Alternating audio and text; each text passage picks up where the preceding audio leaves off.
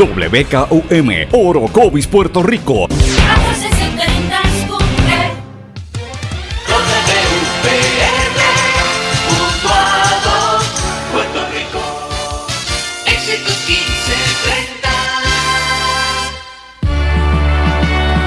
Transmite WEXS Patillas Guayama. XXX 61. Escuchas WMDB desde Fajardo, Puerto Rico, a través del 1480M y a través de www.el1480.net. 1480. Todo lo que dice genera controversia. Cada vez que ella se expresa, los haters se agitan, los políticos tiemblan porque es la única comprometida con la verdad. Periodista, bloguera, relacionista licenciada, analista de la noticia, escritora y le dicen la provocadora en las redes sociales. Y ahora comienza en blanco y negro con Sandra Rodríguez Coto. Bienvenidos a su programa en blanco y negro con Sandra. Hoy es jueves 30 de agosto de 2018, nuestra edición número 92 por aquí por la red informativa de Puerto Rico. Como todos los días les saludo con mucho cariño Sandra Rodríguez Coto y a todos los amigos que componen la red informativa Éxitos 1530 en Utuado, Cumbre 1470 en Orocovis, X61 en Patillas y el 1480 en Fajardo. Les doy también un cordial saludo. Mañana vamos a estar en Orocovis, todo el grupo de, de la red informativa. Vamos a estar haciendo eh, unas cuantas maldades por allá, así es que lo estoy anticipando. Vamos a estar visitando algunos pueblos también del centro de la isla, pero mañana se van a enterar. Por lo menos le di el la, le di el la. Eh, si usted tiene alguna pregunta, duda o quiere que digamos algo o que nos enteremos de algo en esa región, como siempre les digo, me pueden escribir a través de las redes sociales en Facebook Sandra Rodríguez Coto o en Twitter SRC Sandra. Si quieren que se sepa algo en esa región, vamos a estar como le dije en Orocovis, pero en todo Puerto Rico igual. Estoy recibiendo mucha información. Bueno, eh, ya es jueves, señores, ya la semana prácticamente está a punto de, terminar y como todos estos últimos días y estas últimas semanas, estamos en un proceso de mucha noticia, de mucha eh, información que está trascendiendo y esto en parte yo lo atribuyo a que estamos en un momento coyuntural en la historia de Puerto Rico, como quizás muy pocas veces la hemos eh, experimentado a través de nuestra, de nuestra historia colectiva. ¿Por qué? Pues porque venimos arrastrando una recesión de décadas, de casi una década, el colapso de lo que es el Estado Libre Asociado a nivel político, con todas las determinaciones del gobierno de Washington, la imposición de un gobierno que no fue electo, a través de la Junta de Control Fiscal para determinar cómo se van a gastar los fondos de Puerto Rico, definitivamente representa una, un retroceso a, nuestro sistema colonial y le quita poderes al gobierno eh, estatal, al gobierno ¿verdad? central, al Ejecutivo y a la Asamblea Legislativa, incluso a los municipios. Todo esto incide en la vida de todos y cada uno de nosotros y tenemos que estar conscientes de que estamos en un momento histórico bien importante y que tenemos que estar informados y analizando lo que nos está eh, ocurriendo. No podemos seguir viviendo como autómatas. Y a esto uno le añade la situación caótica eh, de un gobierno que no opera adecuadamente, de un gobierno incapaz y lleno de muchos incompetentes. La gente buena se está yendo de esta administración y habían unos cuantos eh, y, después del paso del huracán María, pues la situación ha sido cada vez peor. Estamos esperando en algún momento que lleguen los fondos que se supone que, lleguen, que han estado prometiendo consistentemente, pero sabrá Dios si llegan o no. Mientras tanto, pues este, tenemos que estar atentos a todas estas noticias y mm, definitivamente uno mira lo que está ocurriendo, escucha los comentarios de la gente en la calle, hay mucho descontento. Ayer, como ustedes saben, tuvimos un programa donde le dimos bastante duro a todo este tema tras el anuncio final del estudio para el cual se pagaron tantos cientos de miles de dólares a la Universidad George Washington, que reveló eh, un estimado, porque ni siquiera es un número real, es un estimado de muertes en cerca de las 3.000 personas como consecuencia directa del huracán en los primeros seis meses, porque es que, eh, como le digo, a toda la gente que me escucha y a mis colegas comunicadores, periodistas, relacionistas, a todos les insisto, tenemos que empezar a manejar adecuadamente los términos y las palabras con corrección. No son 3.975 víctimas. Eso no es lo que dice el estudio. El estudio dice que son un estimado de víctimas y el estudio solamente incluye seis meses. De seis meses para acá es que la situación se ha puesto cada día, cada día más difícil. Y quiero comenzar el programa de hoy, no voy a hablar de, ¿verdad? de temas o titulares, yo quiero que analicemos un poquito este contexto, esta situación, señores y amigos que me están escuchando. No hay respeto por la vida y no hay respeto por los muertos, especialmente los muertos después del huracán María. Ese es el resultado, esa es la conclusión a la que podemos llegar, porque la actitud de nuestros gobernantes, eso es lo que nos demuestra. Esa es la actitud del gobernador Ricardo Rosselló, esa es la actitud de muchos miembros de la Asamblea Legislativa y esa es la actitud de la aspirante a la gobernación, Carmen Yulín Cruz, alcaldesa de San Juan, eh, quien suele creerse que está por encima a nivel moral del resto del país. Y lo que está haciendo deja mucho que desear. Yo no estoy diciendo que nos mantengamos llorando toda la vida. Tenemos que movernos. Por supuesto que tenemos que movernos. Nos hemos movido, nos estamos moviendo. Pero no es la forma en que están tratando de empujar la situación los gobernantes. Eh, porque no, no demuestran un reconocimiento del real y, una toma de conciencia de lo que de verdad pasó. Es como si no importara. ¿Sabe? Como si no importara lo que la gente está pasando todavía. Tanta, tanto viejito enfermo. El gobernador insiste despachar el tema de las muertes diciendo, mira, yo admito mis errores, yo soy humano, no soy perfecto y voy a hacer un monumento. La legislatura, eh, tú sabes, está ahí, no dice nada, bajaron las banderas a media asta por la muerte de, del candidato presidencial McCain no lo hicieron por los muertos de María, oigan. Entonces ahora viene la alcaldesa de San Juan que se pasa. Eh, ayer estuvo todo el día en la prensa norteamericana criticando a Trump y haciendo unas declaraciones bastante contundentes, eh, muy acertadas en la prensa norteamericana, en los canales de televisión allá, pero aquí, hablando del concierto, de que quiere, quiere celebrar un concierto. Entonces yo digo, pero ven acá, no hay respeto. Y, y le digo una cosa, si no fuera porque los puertorriqueños tenemos sentido del humor, yo creo que este país hubiese estado este, vuelto loco y sin idea la cantidad inmensa de videos, memes, chistes, canciones que están circulando en las redes sociales y comentarios de la gente en la calle, por lo menos tú notas que, eso es como una manera de canalizar. Hay un meme que, un, un meme sí que me, llamó la atención de los muchos que puedo decir al aire, ¿verdad? Porque es que hay algunos con, con temas de doble sentido que no lo voy a decir por aquí, pero decía, ¿cómo está la salud mental de tu país? Bueno, estamos persiguiendo una gárgola. Y obviamente ese tipo de cosas, pues hace que uno va, bote la, bote la, ¿verdad? la atención. Eh, hay una canción de la, de la gárgola por ahí que si, si la encuentro ahorita la pongo, que me la envió la gente de cumbre, que, se, que se, oye, que Julito se pinta como un santito, pero no lo es, señores. Y me estuve riendo con esa canción. Hay otro video también a, los amantes del reggaetón y del trap. Ustedes saben Bad Bunny que está pegado.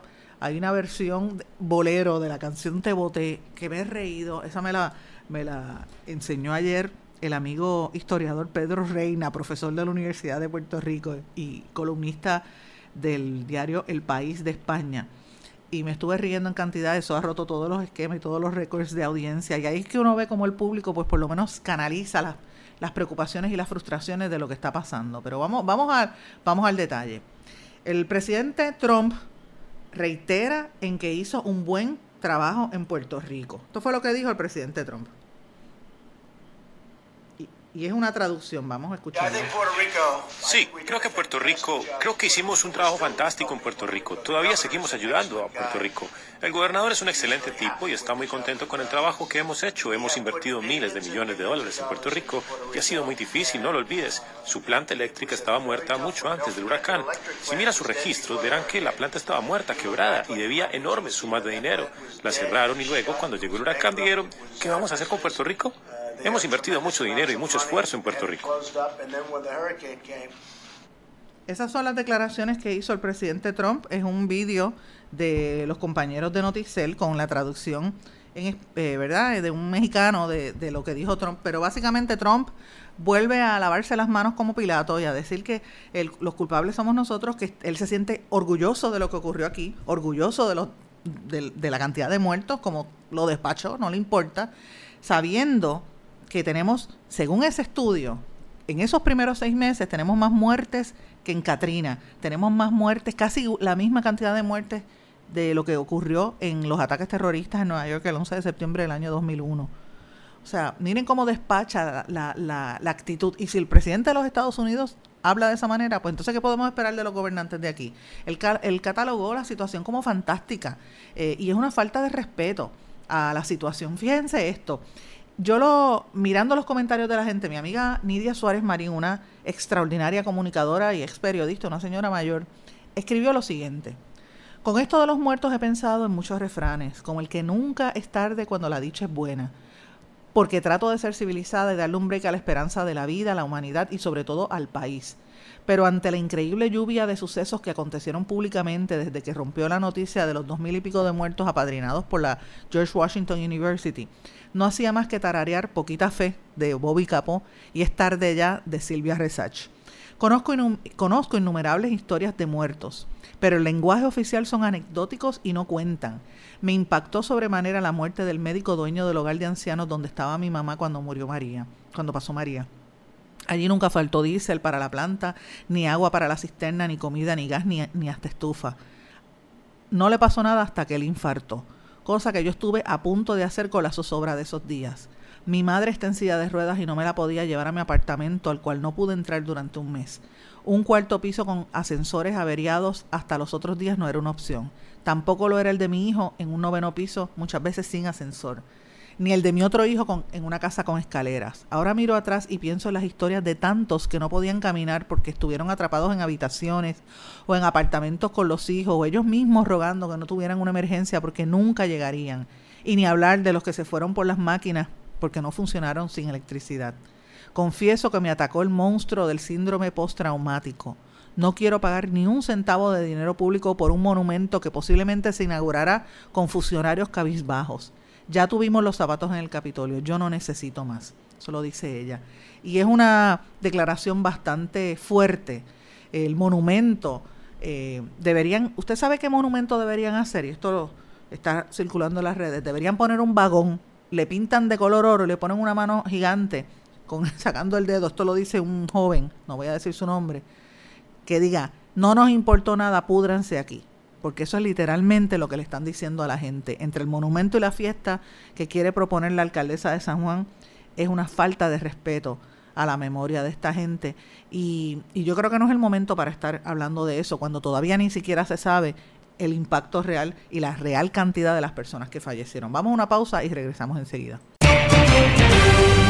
No se retiren, el análisis y la controversia continúa en breve, en blanco y negro, con Sandra Rodríguez Coto.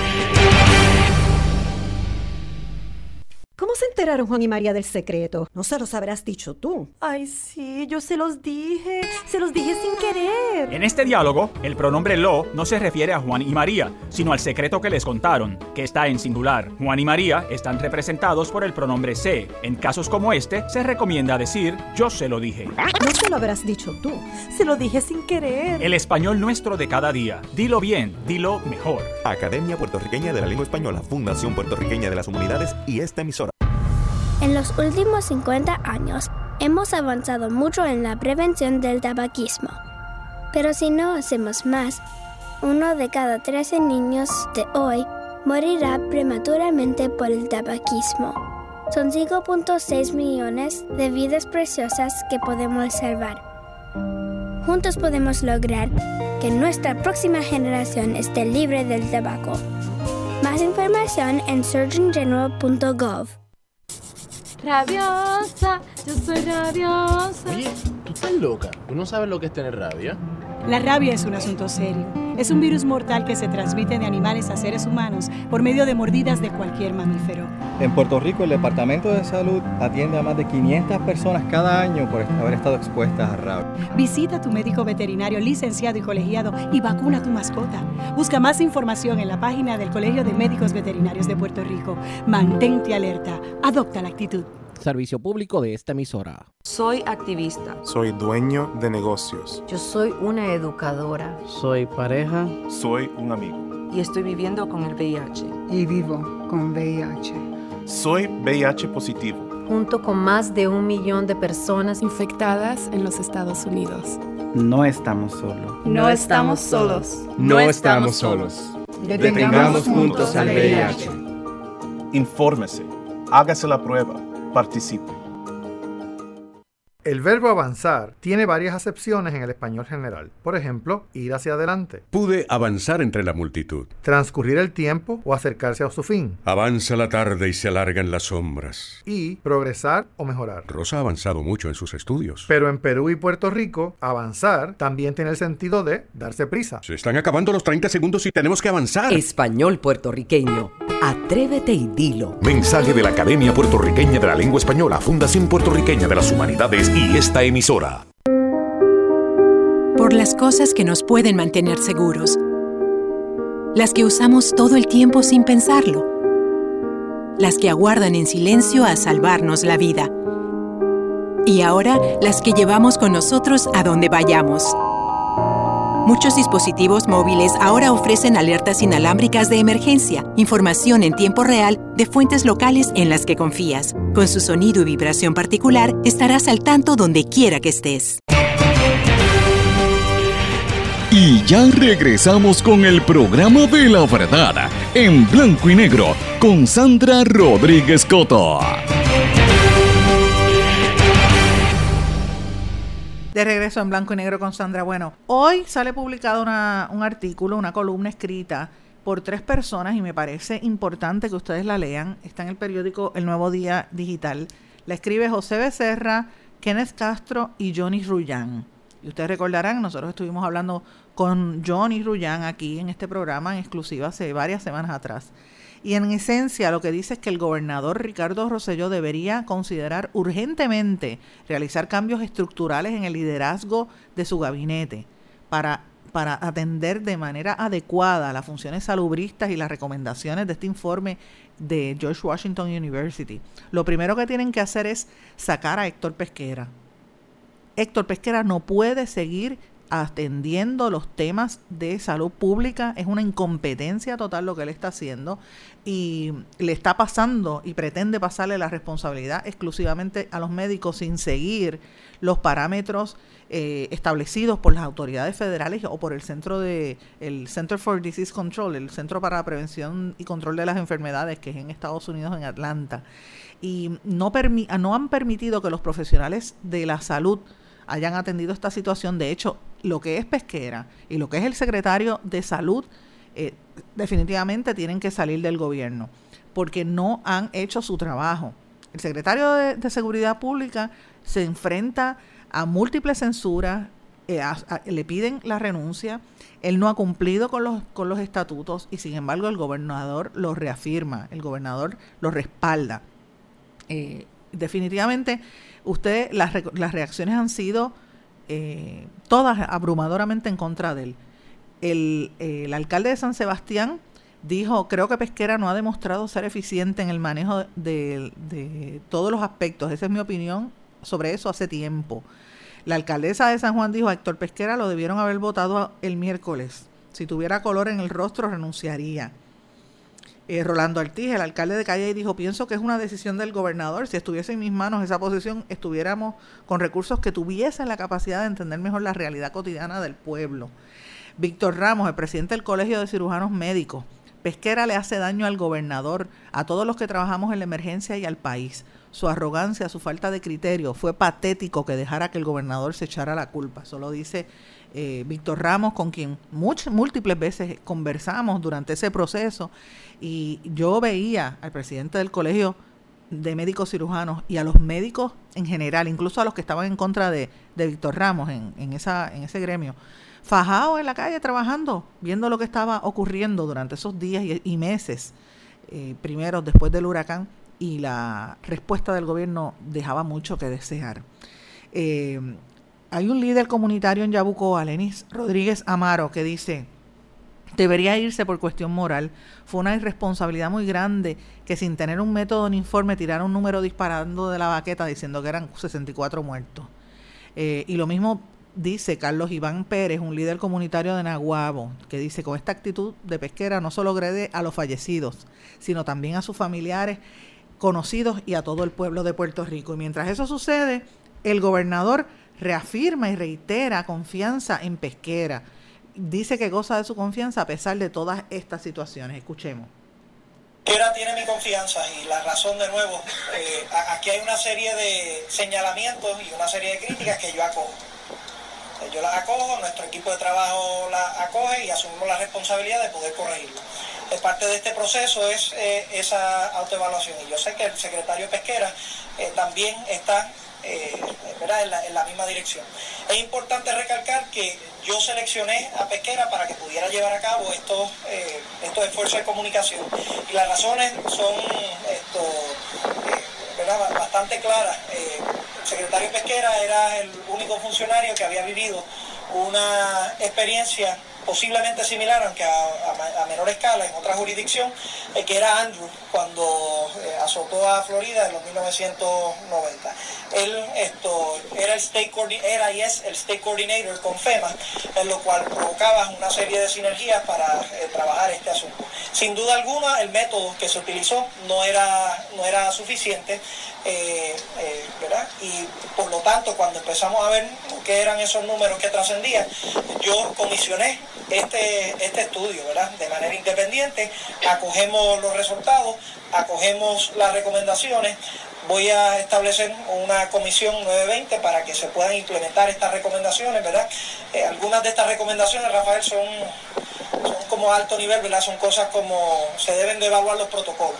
Eh, muy bien, eso, eso estamos de acuerdo, pero dónde y cómo y cuáles van a ser los cambios que van a surgir, debe haber una interacción. Eh, eh, más profunda, interagencial, eh, para la respuesta a la emergencia también.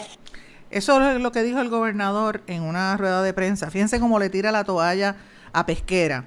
Y fíjense el desconocimiento o la, o la arrogancia o, la ignorancia. Yo no sé ni cómo describirlo.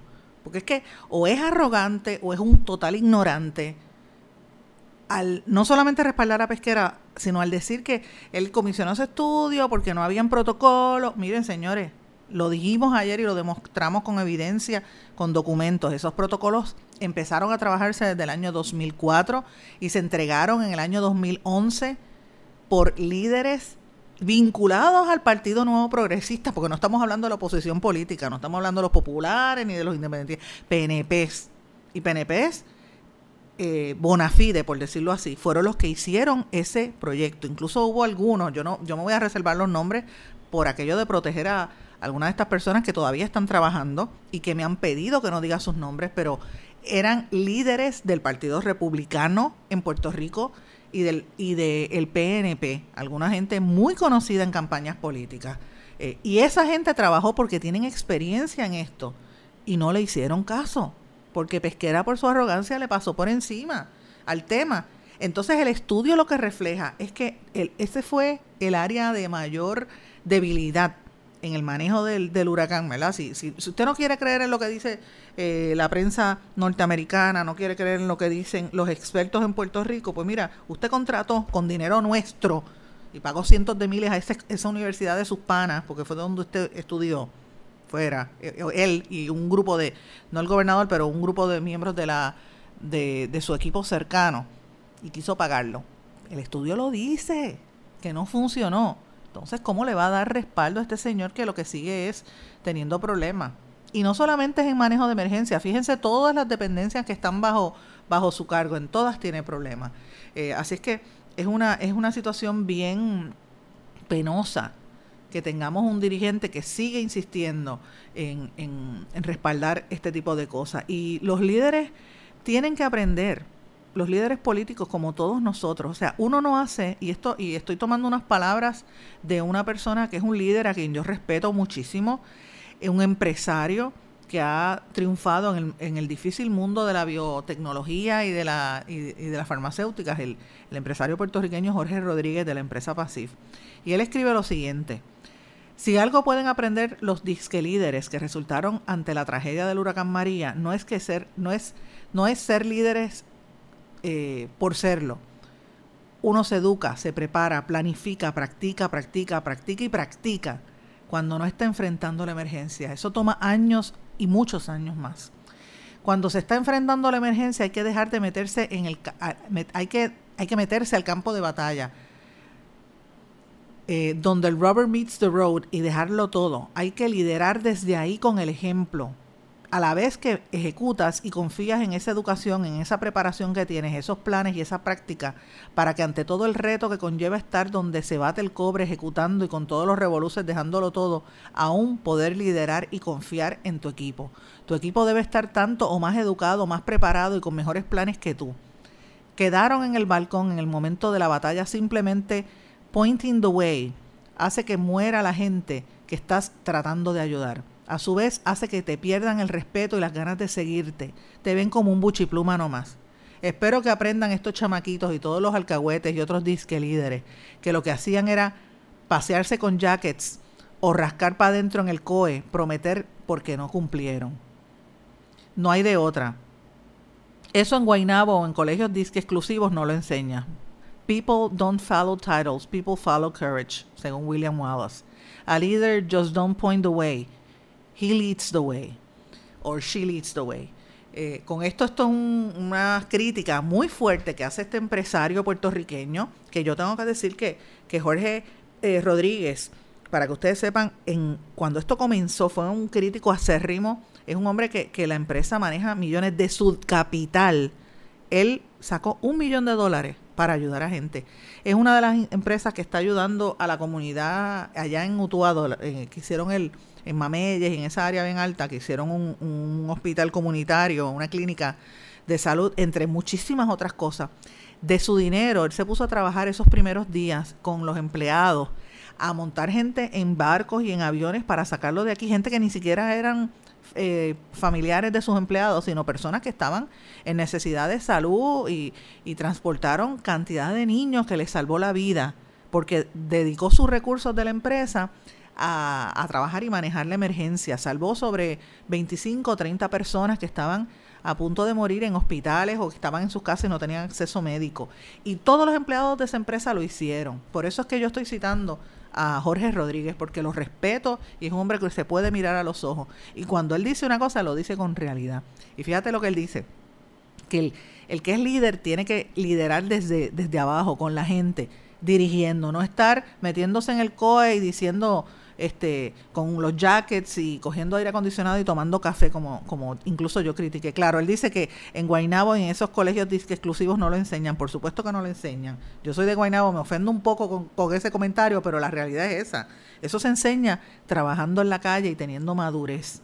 Y eso es lo que no se demostró y todavía al día de hoy no se demuestra. Por eso es que estoy en contra de que se celebren eh, fiestas como hace la alcaldesa de San Juan, que quiere hacer este concierto, y el gobernador gastando los fondos que no tenemos en un monumento en este momento, cuando ese dinero se le puede fácilmente dar a los policías o fácilmente se puede utilizar para crear un buen centro de manejo de emergencias en caso de que Dios quiera no nos vuelva a ocurrir una situación como esta. Vamos a una pausa y regresamos enseguida. No se retiren, el análisis y la controversia continúa en breve, en blanco y negro, con Sandra Rodríguez Coto.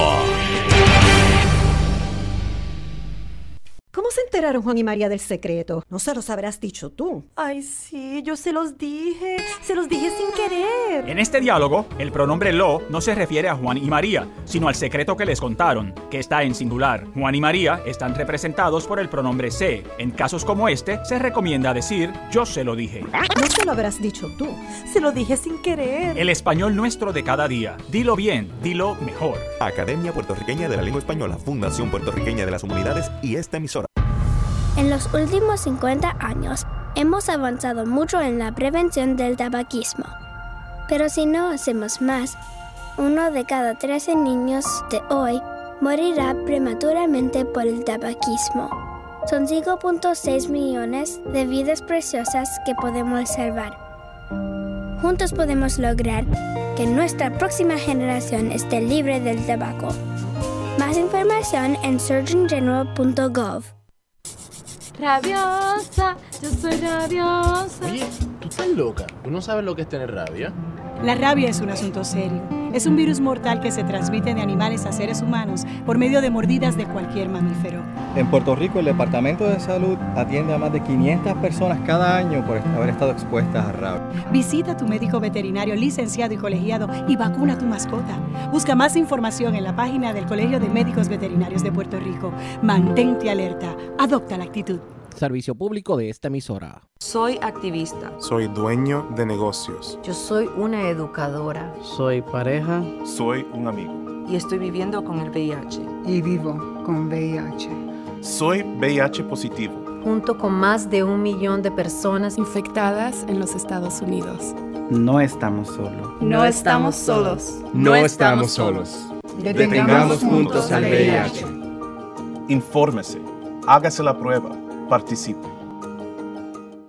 El verbo avanzar tiene varias acepciones en el español general. Por ejemplo, ir hacia adelante. Pude avanzar entre la multitud. Transcurrir el tiempo o acercarse a su fin. Avanza la tarde y se alargan las sombras. Y progresar o mejorar. Rosa ha avanzado mucho en sus estudios. Pero en Perú y Puerto Rico, avanzar también tiene el sentido de darse prisa. Se están acabando los 30 segundos y tenemos que avanzar. Español puertorriqueño. Atrévete y dilo. Mensaje de la Academia Puertorriqueña de la Lengua Española, Fundación Puertorriqueña de las Humanidades y esta emisora.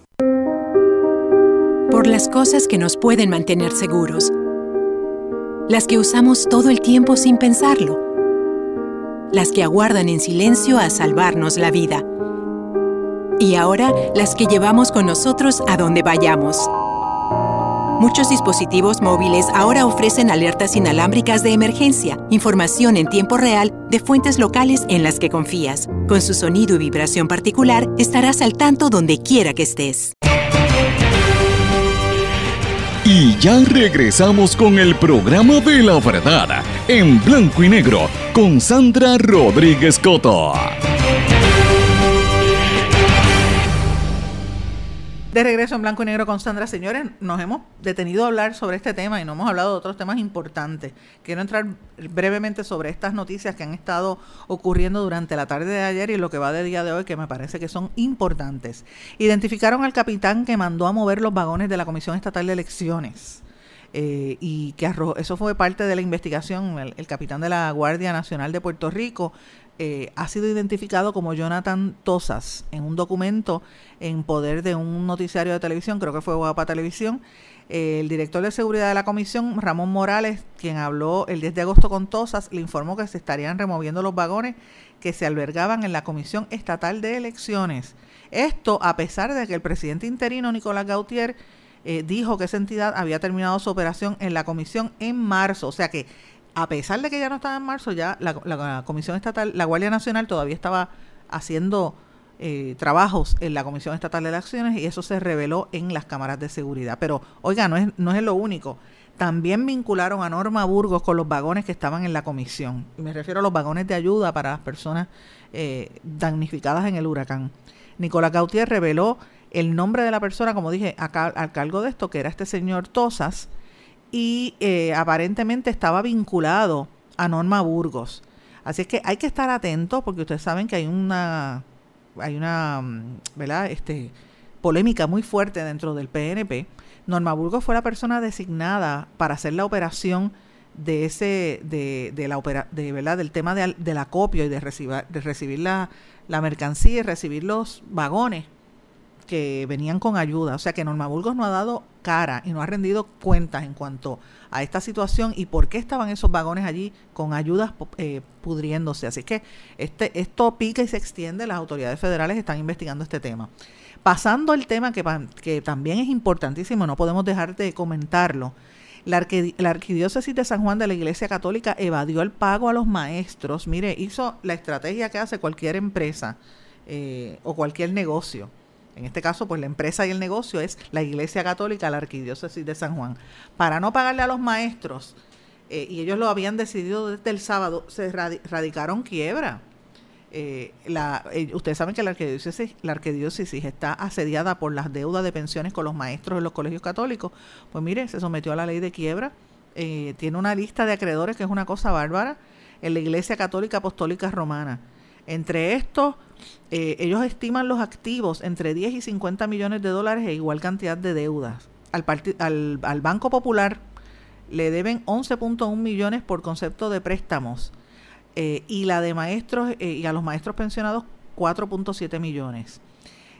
También tienen otra serie de, dice que hay un, un acreedor único revelado hasta ahora, que es la Autoridad de Energía Eléctrica, por 10.6 millones de dólares. Así que imagínense, hay que ver, también hay una solicitud pendiente de, de, la arquidiócesis, que fue el Tribunal Federal, para que detengan eh, la obligación de pagarle el dinero que no tienen a los, a los maestros para su retiro.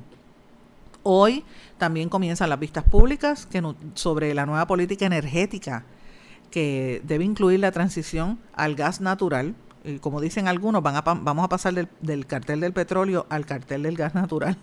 Eh, la idea de ellos es producir energía con gas natural. Esto lo anunciaron ayer eh, los senadores eh, no progresista Larry Selhammer y el popular Eduardo Batia. La conferencia de prensa, pues vamos a estar escuchando algo de esto, parte de este análisis en el programa de, de Dr. Chopper y en el programa de eh, José Raúl Arriaga, pero definitivamente hay una necesidad de que tengamos eh, fuentes alternas. Fíjense que nosotros en Puerto Rico estuvimos discutiendo este tema hace más de 15 años, ¿verdad? Está, y seguíamos hablando y hablando y hablando, nunca se hizo nada. Y ahora todos los, el resto de los países en la región del Caribe, en el mundo, están moviéndose a tecnologías alternas y nosotros todavía dependemos del petróleo y miren lo que sucedió cuando pasó el huracán. Eh, la, la, medida que lo que se está evaluando, entre otras cosas, quiere establecer la primera, el, gas natural que ha sido criticado insistentemente por entidades ambientalistas como por ejemplo es Casa Pueblo que prefiere que se invierta en cosas que sean fuentes renovables como por ejemplo la utilización del viento, la utilización del sol. Eh, pero aquí en Puerto Rico pues no piensan en ese tipo de cosas porque no le me parece que no le es rentable a los a los cabilderos que le pagan a los políticos para que procesen, ¿verdad? hagan los proyectos de ley, porque esa es la realidad. Eh, los hospitales, por otra parte, toman medidas preventivas en caso de otro evento atmosférico. Esto lo hacen eh, adoptando sistemas de comunicación alterna y depender menos de la Autoridad de Energía Eléctrica. Esto a casi un año del paso del huracán han, empezado a tener, por ejemplo, el Hospital Menonita, Capestrano, el de Damas de Ponce, San Pablo, eh, todos estos hospitales han tenido que, mejorar sus generadores eléctricos, pero más que eso también tener sistemas de comunicación KP4, tener otras cosas que sean redundantes para que no colapsen como pasó eh, durante la emergencia. Ayer, después de nosotros salir al aire, renunció el director de la Autoridad de Transporte Marítimo, Luis Abreu Noble, quien también dirigía la Autoridad para el Transporte Integrado. Se siguen yendo la gente del gobierno. Sabemos porque esa es parte del plan, que va a haber una reestructuración en los próximos años. No duden que la, hay, un, hay una petición de que bajen la cantidad de agencias de gobierno y pues obviamente muchos de los jefes de agencia están bajo, bajo fuego y muchos han renunciado. Así que Abreu Noble renunció en medio de el cambio que se, se va a estar dando, sobre todo, por ejemplo, de las lanchas de Vieques y Culebra, se lo está moviendo de, del área de Fajardo para el área de allá de, de Ceiba. Así es que este, tenemos que ver cuáles son los, las implicaciones de este cambio. Por otra parte, vámonos ahora al tema de la política. Como yo les dije, ya lo están admitiendo, la salida de, de Manuel Natal del Partido Popular, ni fu ni fa. No cambió absolutamente nada para la colectividad. Manuel Natal entró a la legislatura como popular, después de hacer una campaña bien innovadora donde iba en una guagua de pueblo en pueblo, pero el que, el que sabe la historia, sabe que él andaba solo. Realmente él no tenía respaldo sólido del, del liderato popular. Así que él era como un popular extraño porque estaba allí por los populares, entró por la insignia de los populares, pero realmente él no era una persona con, con un poder dentro de esa colectividad. Y obviamente él ha sido bien crítico de muchas cosas, eh, me parece a mí, y esto hay que, hacer hay que ser honesto en este análisis, que de los populares, o de los legisladores que estaban bajo la insignia del Partido Popular, porque yo no creo que él era popular, él, de, por default estaba ahí. Pero ciertamente, para mí fue una de las personas más, eh, ha sido una de las personas más consistentes en la fiscalización del gobierno que para eso es que se supone que sean las minorías. Cuando el PNP está en minoría, pues fiscaliza a los populares y debería ser a, a viceversa, ¿verdad?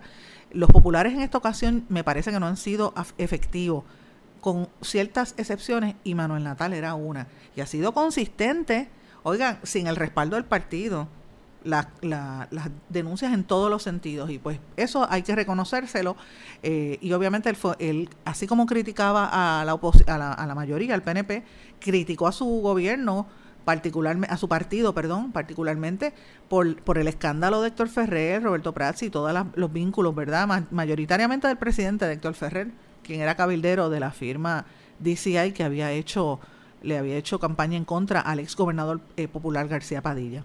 Así que, pero evidentemente todo el mundo sabe que Natal está con Carmen Yulín y que por ahí vienen cambios y se habla de del 20 del próximo de este mes para un, lanzamiento de un posible movimiento o partido, no se sabe lo que van a hacer. Ya Carmen Yulín está dando los primeros aleteos de que sí que se podría ir del Partido Popular, yo no sé por qué no se acaba de ir, debe estar midiendo más o menos cuántos votos se puede llevar. Si se lleva 300 o 400 mil, los que se lleve Carmen Yulín para esa organización que está tratando de montar con, los independentistas y con los soberanistas, como quiera le va a hacer un hueco al Partido Popular y definitivamente podría ser que el PNP revalidara por esa situación de Carmen Yulín. Así que hay que ver qué va a pasar en estos próximos días. En el día de ayer también, debo decirles, en otro tema importante, hubo una vista, una, ¿verdad? una audiencias públicas sobre el futuro del zoológico de Mayagüez que terminaron, por poco quedan como el Rosario de la Aurora.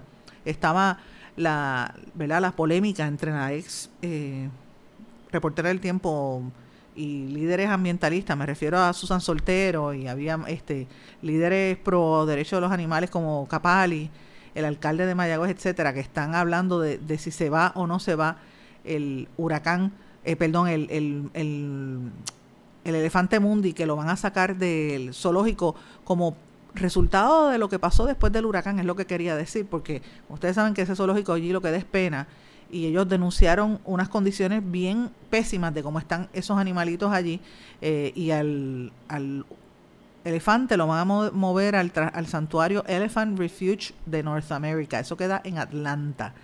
Eh, y obviamente pues eso es parte de lo que está trabajando la oficina de primera dama con el con otras organizaciones para tratar de ver de qué manera pueden hacer este tipo de cosas, el Departamento de Salud y Susan Soltero se oponen a que se lo lleven de aquí. Así es que, bueno, no sé, total, si no, si va a estar viviendo mal encerrado en una, prácticamente en una jaula, pues uno tendría que pensar qué va a pasar con estas cosas.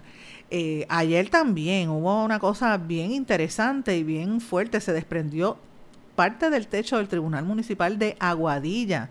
De milagro no le cayó a la gente encima.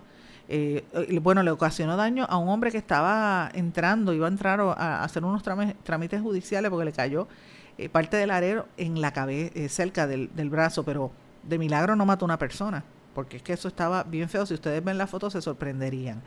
Y hoy, en estos días, ¿verdad? Definitivamente ya comenzó el juicio en su fondo contra Aurea Vázquez, la llamada viuda negra, y está, eso parece una telenovela o una película de terror. Eh, y cómo esta mujer manipuló toda esta situación. Yo les recomiendo que busquen la información y que lean lo que está pasando allí después de 13 años, porque la, la, muerte, el asesinato de este canadiense pesó tanto y finalmente pues a ella la apresaron. Ella insiste en su inocencia, ella insiste en que no fue ella, pero las acciones la contradicen en la forma en que actuó. Bueno, vamos a una pausa, ya nuestro regreso vamos a hablar de noticias internacionales. No se retiren, el análisis y la controversia continúa en breve, en blanco y negro, con Sandra Rodríguez Coto. Enteraron Juan y María del secreto? No se los habrás dicho tú. Ay, sí, yo se los dije. Se los dije sin querer. En este diálogo, el pronombre lo no se refiere a Juan y María, sino al secreto que les contaron, que está en singular. Juan y María están representados por el pronombre se. En casos como este, se recomienda decir yo se lo dije. No se lo habrás dicho tú. Se lo dije sin querer. El español nuestro de cada día. Dilo bien, dilo mejor. Academia Puertorriqueña de la Lengua Española, Fundación Puertorriqueña de las Humanidades y esta emisora. En los últimos 50 años hemos avanzado mucho en la prevención del tabaquismo. Pero si no hacemos más, uno de cada 13 niños de hoy morirá prematuramente por el tabaquismo. Son 5.6 millones de vidas preciosas que podemos salvar. Juntos podemos lograr que nuestra próxima generación esté libre del tabaco. Más información en surgeongeneral.gov. Rabiosa, yo soy rabiosa. Oye, tú estás loca. ¿Tú no sabes lo que es tener rabia? La rabia es un asunto serio. Es un virus mortal que se transmite de animales a seres humanos por medio de mordidas de cualquier mamífero. En Puerto Rico, el Departamento de Salud atiende a más de 500 personas cada año por haber estado expuestas a rabia. Visita a tu médico veterinario licenciado y colegiado y vacuna a tu mascota. Busca más información en la página del Colegio de Médicos Veterinarios de Puerto Rico. Mantente alerta. Adopta la actitud. Servicio público de esta emisora. Soy activista. Soy dueño de negocios. Yo soy una educadora. Soy pareja. Soy un amigo. Y estoy viviendo con el VIH. Y vivo con VIH. Soy VIH positivo. Junto con más de un millón de personas infectadas en los Estados Unidos. No estamos solos. No estamos solos. No estamos solos. Detengamos juntos al VIH. Infórmese. Hágase la prueba. Participe. El verbo avanzar tiene varias acepciones en el español general. Por ejemplo, ir hacia adelante. Pude avanzar entre la multitud. Transcurrir el tiempo o acercarse a su fin. Avanza la tarde y se alargan las sombras. Y progresar o mejorar. Rosa ha avanzado mucho en sus estudios. Pero en Perú y Puerto Rico, avanzar también tiene el sentido de darse prisa. Se están acabando los 30 segundos y tenemos que avanzar. Español puertorriqueño. Atrévete y dilo. Mensaje de la Academia Puertorriqueña de la Lengua Española, Fundación Puertorriqueña de las Humanidades y esta emisora. Por las cosas que nos pueden mantener seguros. Las que usamos todo el tiempo sin pensarlo. Las que aguardan en silencio a salvarnos la vida. Y ahora las que llevamos con nosotros a donde vayamos.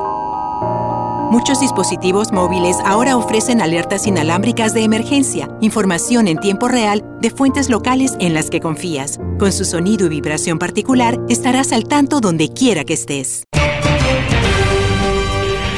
Y ya regresamos con el programa de la verdad, en blanco y negro, con Sandra Rodríguez Coto. Y de regreso esta parte final de Blanco y Negro con Sandra. Bueno, el presidente Trump dice que las cosas van bien con Corea del Norte, pero critica a China. Y eh, hay una información interesante porque Trump dice que podría iniciar de manera inmediata ejercicios militares en Seúl y en Tokio a mayor escala. Los, nuevos ejercicios podrían ser mucho más grandes que anteriores si se, celebrarán, si así lo decide el presidente de Estados Unidos, según un, un comunicado de la Casa Blanca. Y esto pues tiene mucha eh, tiene muchos ¿verdad? levanta sospechas y preocupaciones en toda esa región, en Tokio, en, Singapur, etcétera. Y están muy atentos porque como el presidente a veces dice una cosa y hace otra, pues hay preocupación en la zona. Una buena noticia, ustedes saben que él había firmado el, el tratado bilateral, ¿verdad? El libre comercio con México. Se está adelantando que ya para mañana posiblemente firmen con, eh, con Canadá obviamente Canadá no se puede quedar atrás y, es algo que va a anunciar el guapísimo primer ministro canadiense Justin Trudeau. Perdonen el comentario, pero es la realidad, es un hombre guapo. Este, eh, frente a, al monstruo que es Trump, eh, pues uno tiene que decirlo.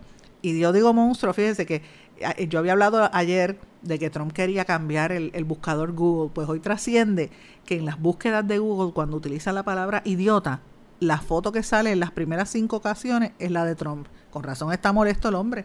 Una cosa bárbara. Así es como lo, la sociedad americana y del mundo se burla de la gente utilizando las redes sociales y las plataformas cibernéticas, los buscadores. Este, y así usted ve el sentir de la gente. Y siguiendo con el tema de Trump, el escándalo con la actriz pornográfica no para, señores. Ella ha dado, me refiero a Stormy Daniels, y ella ha dado una entrevista en la revista Vogue, posando pero una cosa bárbara.